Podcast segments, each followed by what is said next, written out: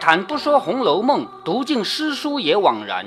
欢迎走进猫哥祥说《红楼梦》，我们一起品味中国古典小说的巅峰之作。好，我们看到现在周瑞家的把刘姥姥领到了王熙凤的那个院子里面，先去跟平儿说了一下，平儿说把她领到里面来吧。接着呢，作者用很巧妙的一个方式来描写在刘姥姥眼里的王熙凤家什么样子的。简简单单说，一阵香扑了脸来，就是冲过来的一样，扑了脸来，然后说满眼是耀眼真光，使人头眩目眩。刘姥姥此时只有点头咂嘴念佛，就她什么也说不了了。她能说这个很精美啊？这样的话她说出来吗？肯定说不出来，是不是啊？她是一个没有文化的人嘛，就是阿弥陀佛，阿弥陀佛，阿弥陀佛，就是只有这个会说了，就是点头咂嘴念佛。于是来到东边这间屋内，这里面呢，从这个门进去啊，首先是正屋，正屋呢是所有人进来第一个到达的。这里面就是马上王熙凤进来也要从这个门进来，先把她让到东边这一间屋子里面。这是什么地方呢？是贾琏的女儿在这睡觉的。这个女儿现在暂时叫大姐儿，没有名字。乔姐的这个名字是后来。刘姥姥第二次进贾府才取的名字，是刘姥姥帮她取的名字，乔姐啊，所以现在还没有乳名吗？呃，对，那还只能叫乳名，只取了个乳名，现在还没取名字呢。所以说她是大姐儿。这个地方是贾琏的女儿大姐儿睡觉的地方。平儿站在炕沿边打量了刘姥姥两眼。你看平儿这个人，虽然她是个仆人，在所有丫鬟里面比其他丫鬟。还要多一点事，就是陪主人上床睡觉，陪这个事儿。但是他毕竟比刘姥姥地位要高嘛，所以他站在炕沿边打量了刘姥姥两眼，只得问个好，让座。为什么？因为你是客人，对不对？总得让你坐下来的。刘姥姥见平儿满身的绫罗，你看，虽然她是个丫鬟，毕竟是富贵人家的丫鬟，穿的这么好，满身绫罗，插金戴银，花容玉貌的，就以为这个是王熙凤。这里一看你就明白了吧？他是不认识王熙凤的，是不是？前面说哇，原来是他，我从小就说他好，哎，这个话是假的吧？是不是？他说看到这个人，嗯，就说他见见过又怎么样？呃，那那个时候容貌肯定会发生很大的改变。对，其实这个从这儿看出来，他一定是没见过的啊，也就是说不只是容貌这个问题，他也不知道，他也不知道这个大户人家的身份有这么多种不一样的。他一看这个人。比之前的周瑞家的要穿的好多了，是不是？周瑞家的毕竟是一个低等次的仆人嘛，所以一看这个人说变身的绫罗、插金戴银、花容玉貌，他以为是凤姐儿，才要称姑奶奶。也就是说，他得给人家磕头，给人家行礼嘛，才要称姑奶奶。忽然见周瑞家的称她是平姑娘，就刚要说姑奶奶好，一下子听他喊平姑娘，哦，我知道了，原来这个不是王熙凤。又见平儿赶着周瑞家的称周大娘，如果是王熙凤的话，喊周瑞家的那不是主人喊仆人吗？何必这么客气？是不是啊？但是平儿自己也是仆人，仆人称仆人之间是互相要打招呼的嘛，喊她周大娘，这才知道原来是个丫头，是不是啊？于是让刘姥姥和板儿打招呼的时候两边都要喊吗？什么两个都要喊？就是打招呼的两个。他们两个人，一个喊平姑娘，因为她年轻嘛，对不对？一个喊平姑娘，不是我说我，呃，两个都要喊一遍吗？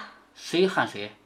就是呃，两个人打招呼的时候互相之间喊。对呀。我的我是觉得，呃，只要呃第一个说话的呃喊一遍就行了。呃，一般不是的，一般来说都互相叫一遍的。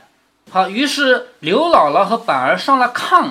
平儿和周瑞家的对面坐在炕沿上，小丫头子蒸了茶来吃茶。好，这些细节都出来了。还有小丫头来倒茶。平儿她是丫鬟，但是她不用倒茶，知道吗？她是很高等级的丫鬟。她是干嘛的？她是帮王熙凤料理这个家的家务事的。所以倒茶这种事不用她做。刘姥姥只听到咯当咯当的响声。好，你看啊，站在刘姥姥的角度来写一个富贵人家该怎么写？前面我们知道。林黛玉进贾府，虽然看到的也很豪华，但是林黛玉自己也是贵族，所以呢，没有过于的写她有多么多么豪华，而且也没有站在一个穷人的角度来写。你看，站在穷人的角度要写人家豪华，怎么写啊？他写刘姥姥只听到咯当咯当的响声，像什么呢？他不能说像富贵人家的什么什么声音，因为他从来就不不是富贵人家吧？他像什么？像农村人家打罗山面一样，面就是面粉啊。这个面粉要筛一筛的话，说咯噔咯噔咯噔。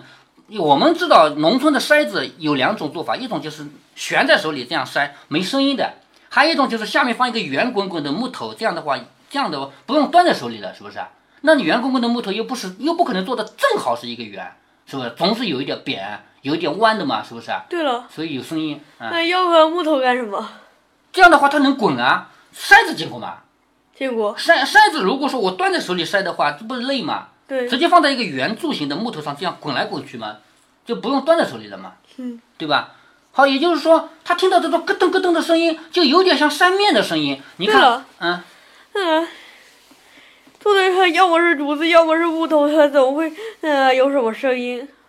木头如果是一个非常精美的圆柱形木头，滚来滚去，当然不会有声音啊。可是树做的木头哪有这么圆？就算是这样的话，呃，木头做的也不会发出很大声音。木头首先是木棍放在桌子上，然后在上面再放一个筛子，再这样滚来滚去，怎么可能没声音呢？现在想明白。啊，现在想明白了。嗯。啊。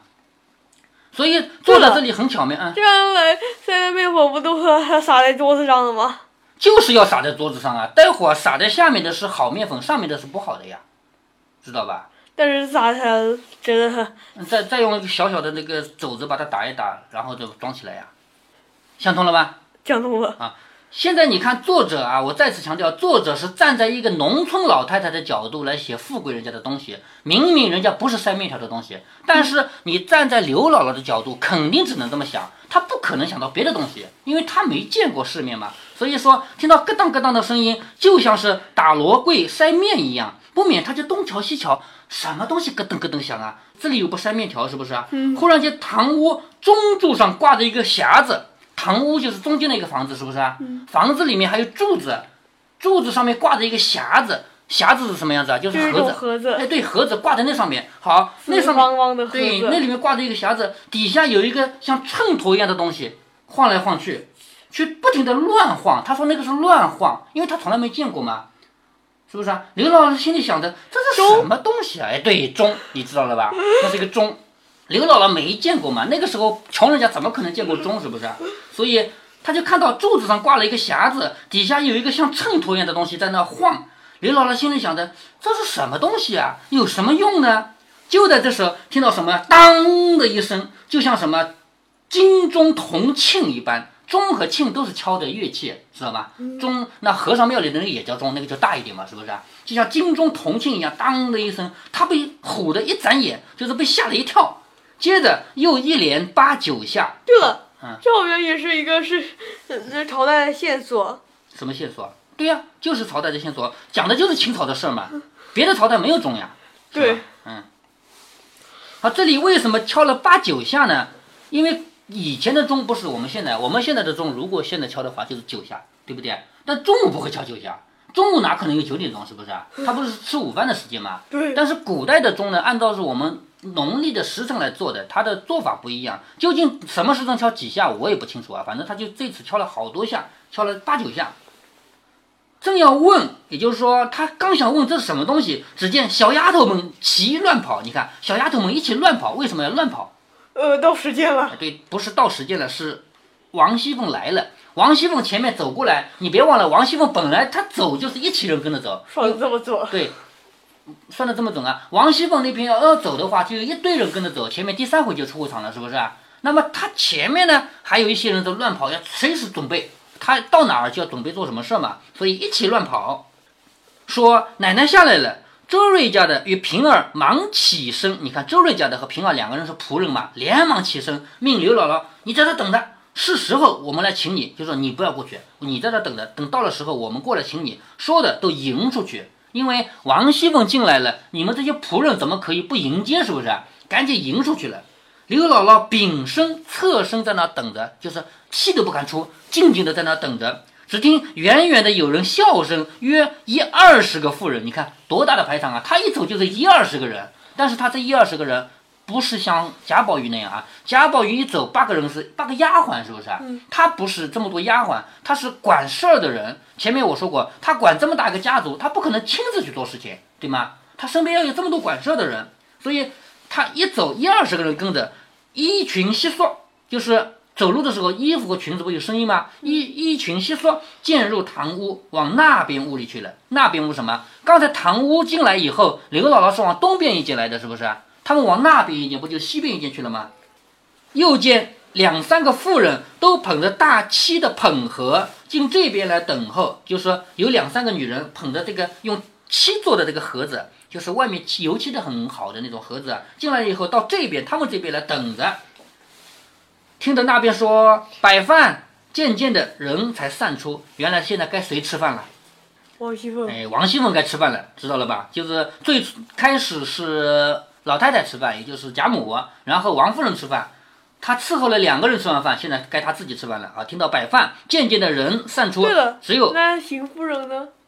邢夫人应该她也要照顾的，她和邢夫人之间真正是婆媳关系，知道吧？她真正的婆媳，她真正的婆婆不是王夫人，是邢夫人。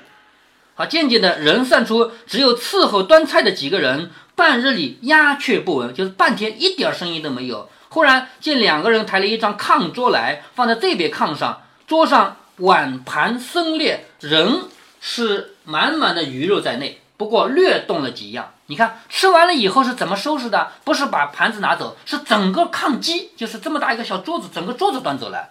上面一看还是满满的鱼肉，只不过略微动了几样。也就是说，像他这个排场，不可能说我只炒一个菜，你吃掉拉倒，不可能。要炒这么多菜，至于你吃多少，往往一个人肚子就这么大，是不是？只能吃那么点。板儿见了就吵着要吃肉，你看板儿他穷嘛，是不是？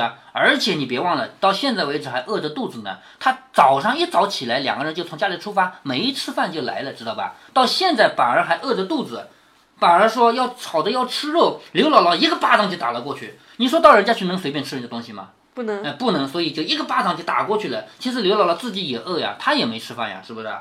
忽然见周瑞家的笑嘻嘻的走了过来，招着手儿叫他。刘姥姥会意，于是带了板儿下炕至堂屋中。周瑞家的又和他叽咕了一阵，方过这边屋里来。也就是说，从这个东边的小屋出去以后，到堂屋，堂屋就是中间一间嘛，是不是？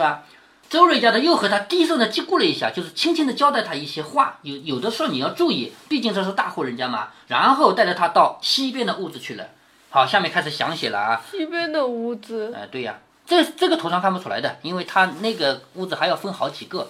好，下面看啊，详写，只见门外赞同钩上挂着大红的萨花软帘。门外赞同钩是什么呢？门外的那个铜的钩子啊，就是门，就是有有一个钩子是用来挂帘子，帘子放下来是垂着的，如果要收起来，总不能一直用人拉着，是不是？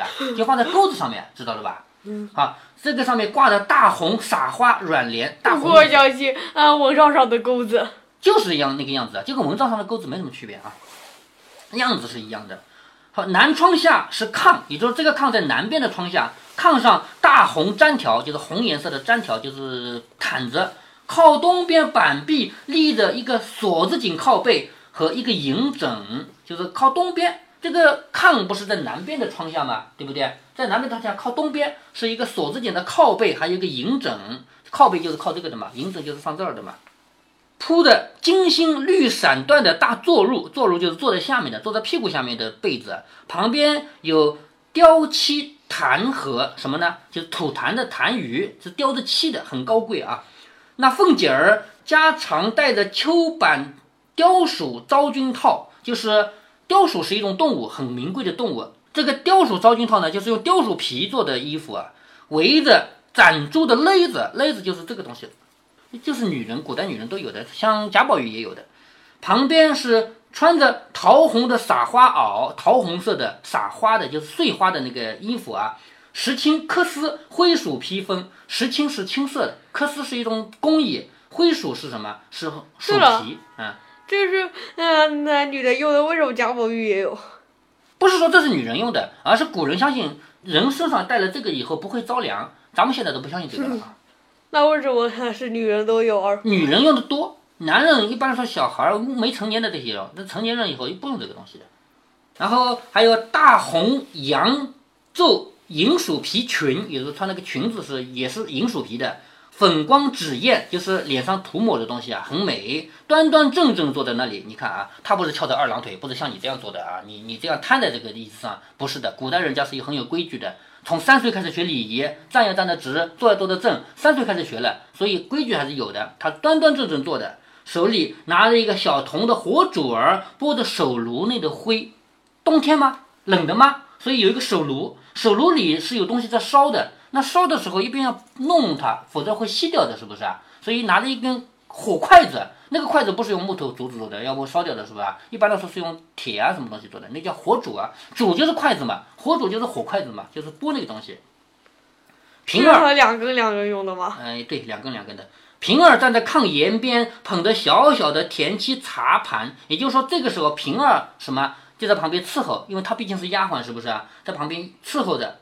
盘内有个小盖钟，小盖钟就是小茶盅，上面有盖盖的小茶盅啊。凤姐也不接茶，也不抬头。好，这里有一个很经典的细节描写啊。王熙凤在这拨的这个火，既不接茶来喝，也不抬头。为什么她不抬头？为什么？其实她是要表现自己尊贵的地位。来的客人是谁啊？不就是一个远远的来的我都不认识的一个乡下人吗？如果我抬头看看你的话，不显得我没地位吗？是吗？所以他假装不知道，所以他都不抬头，只管拨手炉里的灰，慢慢的问道：“怎么还不请进来？”你看，假装不知道是不是啊？其实按理说听声音也该听到了吧？人家就进来了是吧？他怎么还不请进来？一面说，一面抬身要查的时候，只见周瑞家的已经带了两个人在地下站着呢，这才忙欲起身，犹未起身时，满面春风的问好。你看这个做动作假动作啊。好像要起来，但是又没起来，问一声好，为什么？因为按礼节来说，我跟别人打招呼，我是要起身的。但是这只是礼节而已。你算老几啊？你不就是一个穷人家的人吗？是不是啊？而我是贵族人家的少妇，我干嘛要真的要起身？所以他说，这里看起来像要起身，而没起身的时候，满面春风的问好，满面春风就是说他笑容的嘛。又撑着周瑞家的说：“怎么不早说？”就假装生气，跟周瑞家的说：“带进来了，怎么不早说？”其实你想想看，在他们家这样严格的规矩，周瑞家的带进来了能说吗？说二奶奶我带进来了，能这么叫吗？不能，是不是啊？明摆着就是假装的嘛。刘姥姥在下面已经拜了几拜，问姑奶奶安，也就是磕头拜，问她请安。凤姐忙说：“周姐姐，快搀起来，别拜吧，请坐。”我年轻不大认得，可也不知道是什么辈数，不敢称呼。好，这个话说的很圆满啊。虽然他从骨子里看不起这样一个穷人，但是呢，他话还是说的很好听的。说周姐姐快搀起来，叫他不要拜了，叫他请坐。然后说我年轻，我不太认识，可也不知道是什么辈分，我不敢称呼。什么意思啊？如果你是奶奶，我就管你叫奶奶；如果你是太太，我管你叫太太。可是我不想管你叫这个，明知道他辈分大，我不想叫。听懂了吧？所以说我年轻，我也不知道什么辈分，我不敢称呼。周瑞家的连忙说：“这就是我才回的那个姥姥了。”凤姐点点头。刘姥姥已经在炕沿上坐了，板儿就躲在背后，百般哄她出来作揖，她死也不肯。也就是板儿这个人没见过世面嘛，躲在刘姥姥的背后，怎么也不肯出来做个揖。凤姐儿笑着说：“亲戚们不大走动，都疏远了。”知道的呢，说你们厌弃我们，不肯来；不知道的那些人啊，以为我们眼里没人呢。你看这个话说的多好听啊！什么话？就是你这么长时间不到我家来，明白的人都说是你看不起我，不明白的人以为我看不起你呢。这个话就直接说的太完美了吧？按理说应该怎么说啊？其实是他看不起穷人，是不是？穷人哪有资格看不起他呀？可是他能不能说我看不起你这个话？不能说嘛，所以他就说反话，反过来说这个话说的就是很听起来就很有道理，就是让人听着很开心的意思。这个话明明是假的，谁都知道是假话，但是让人听着很开心。说亲戚们不大走动，都疏远了，知道的说是你们厌弃我们不肯来，不知道的那些人啊，以为我们眼里没人呢。刘姥姥连忙念佛说：“我们家道艰难，走不起，来了这里没得给姑奶奶打嘴。”就是我们家穷来不了，你知道吧？来了呢也是白白的给你看的，就是管家爷们看的也不像，就是你们家那些管家们看的也不像，我是应该到你家来的这种人。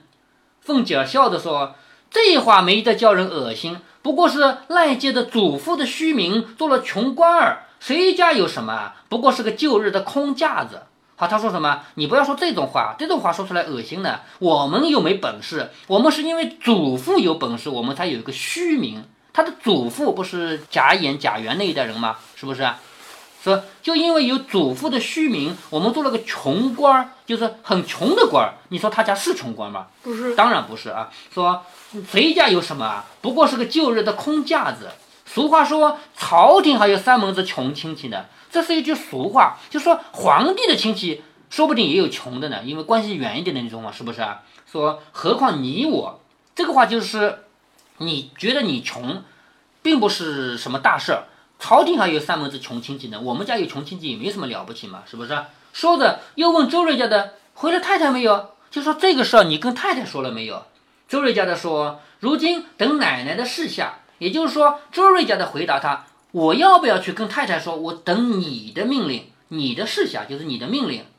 凤姐说，你去瞧瞧，要是有人有事儿就罢，得闲儿呢就回。好，这个话呢是两面的。你呢到太太那儿去一趟，也就到王夫人那儿去一趟。如果她那儿正忙着，你就别说了；如果得闲呢，如果有空呢，你就把这个事儿说一下，看怎么说。也就是说，王熙凤的意思是你去了那边以后，你问一声太太，要她有空的情况下啊，她忙你别问了。她有空的情况下，你问问他，然后来告诉我该怎么办。我不敢自作主张的意思，是不是啊？周瑞家的就答应着去了。